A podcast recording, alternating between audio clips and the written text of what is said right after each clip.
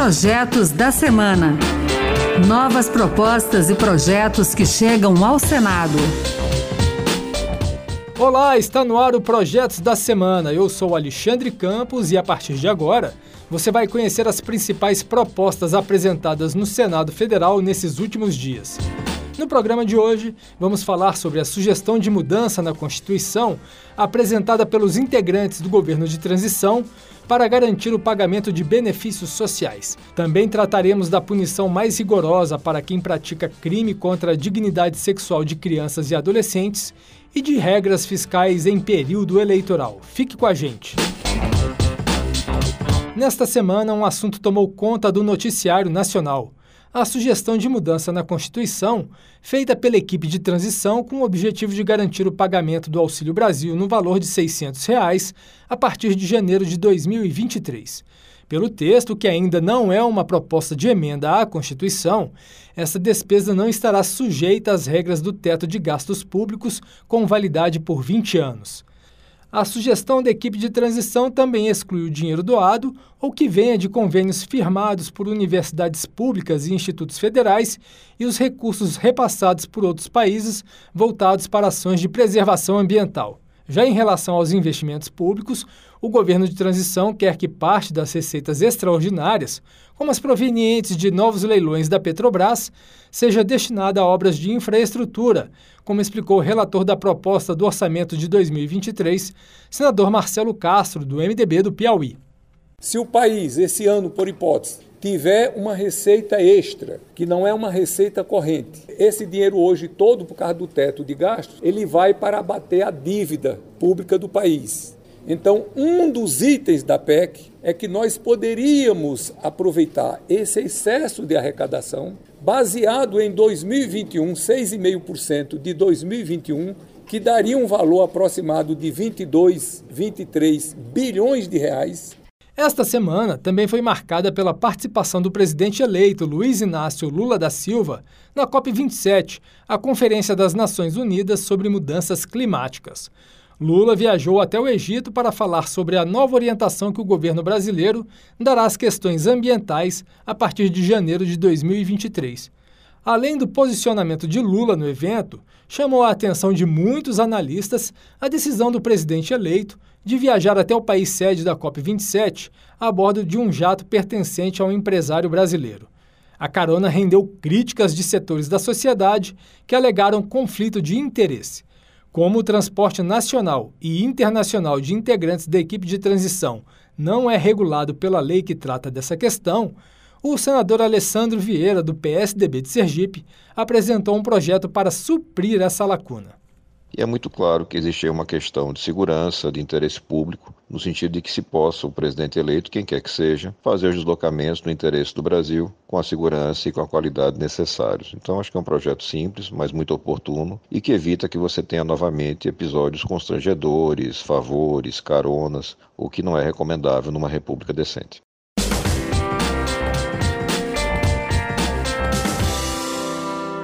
A transparência das contas públicas é o objetivo de um outro projeto que vai começar a ser analisado pelos senadores.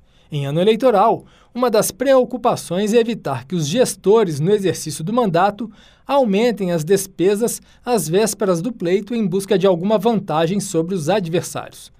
Para evitar o uso da máquina pública de forma irresponsável nesses períodos, o senador José Serra, do PSDB de São Paulo, quer alterar a lei de responsabilidade fiscal. A ideia é exigir do presidente da República o encaminhamento ao Congresso Nacional de um relatório com perspectivas econômicas e fiscais pré-eleitorais, com indicadores de cumprimento de metas pelo poder público. Se a proposta for aprovada, esse documento deve ser enviado ao Legislativo no primeiro dia do segundo trimestre do ano eleitoral. Caso a autoridade viole os indicadores constantes no relatório, o texto prevê ação por crime de responsabilidade. E a gente aproveita que está falando sobre gestão fiscal, despesa e arrecadação para tratar de um projeto que pode facilitar a vida do contribuinte que tem uma dívida tributária reconhecida pela Justiça com a União, os estados, o Distrito Federal e os municípios. Pela proposta da senadora Daniela Ribeiro, do PSD da Paraíba, esse devedor poderá dividir em até seis vezes essa dívida, Para tanto, deverá pagar uma entrada correspondente a 30% do valor total e pedir ao Judiciário o parcelamento do restante. Caso atrase uma das prestações, o débito será cobrado integralmente com a incidência de multa. Segundo a senadora, o projeto vai estimular o pagamento da dívida e, com isso, reduzir o total de créditos que os cofres públicos têm a receber.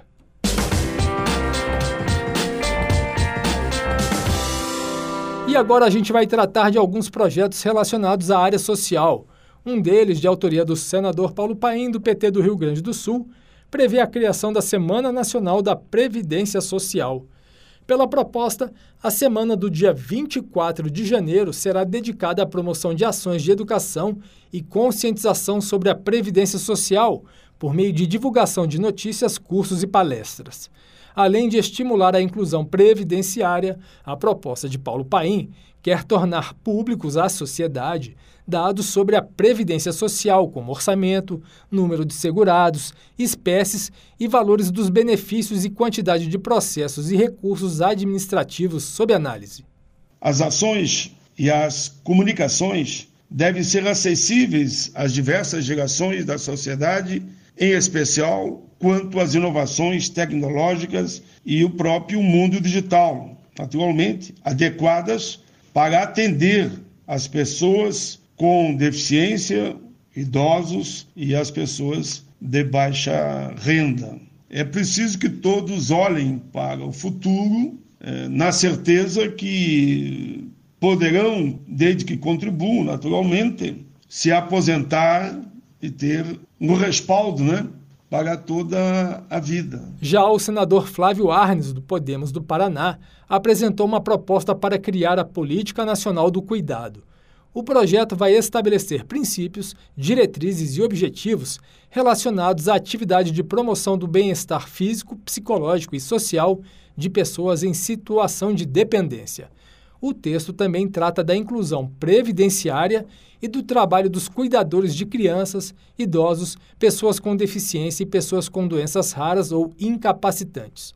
O projeto busca dar atenção a pessoas que precisam deixar o emprego para cuidar de parentes com essas necessidades. E os senadores devem começar a analisar a proposta aprovada pela Câmara dos Deputados, que penaliza com mais rigor quem for condenado pela prática de crimes contra a dignidade sexual de crianças e adolescentes. O texto prevê mais tempo de cadeia e a classificação desse tipo de conduta como crime hediondo. Atualmente, quem for condenado por estupro de vulnerável, por exemplo, pode ter uma sentença de até 15 anos de reclusão.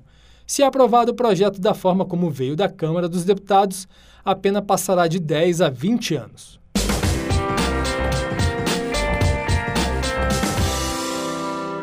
E a gente vai fechar o programa desta semana falando de um projeto que pode facilitar o trabalho de investigação de crimes a proposta do senador Messias de Jesus, do Republicanos de Roraima, altera o Código de Processo Penal para tornar obrigatório o procedimento de comparar provas encontradas no local do crime com informações biométricas das pessoas contidas nos bancos de dados civis produzidos por órgãos públicos. Para o senador Messias, é preciso regulamentar esse tema por lei, uma vez que hoje o uso de bancos de dados ocorre apenas por meio de acordos de cooperação firmados entre as polícias e as repartições públicas que possuem essas informações, como a Justiça Eleitoral e o INSS. É isso aí. Com trabalhos técnicos de Flávio Faria, o Projetos da Semana fica por aqui. Você pode participar das leis do país. Acesse o E-Cidadania no site do Senado leia as propostas e vote. E que tal apresentar uma ideia que pode até virar um projeto de lei? Acompanhe o programa Projetos da Semana na Rádio Senado toda sexta-feira às duas da tarde e sábado às oito da manhã. A gente também está na internet. É só entrar no site da Rádio Senado e baixar o áudio para escutar quando quiser. Se preferir, podcast também está nas principais plataformas. Eu sou Alexandre Campos muito obrigado pela sua companhia e até o próximo Projetos da Semana. Projetos da Semana. Novas propostas e projetos que chegam ao Senado.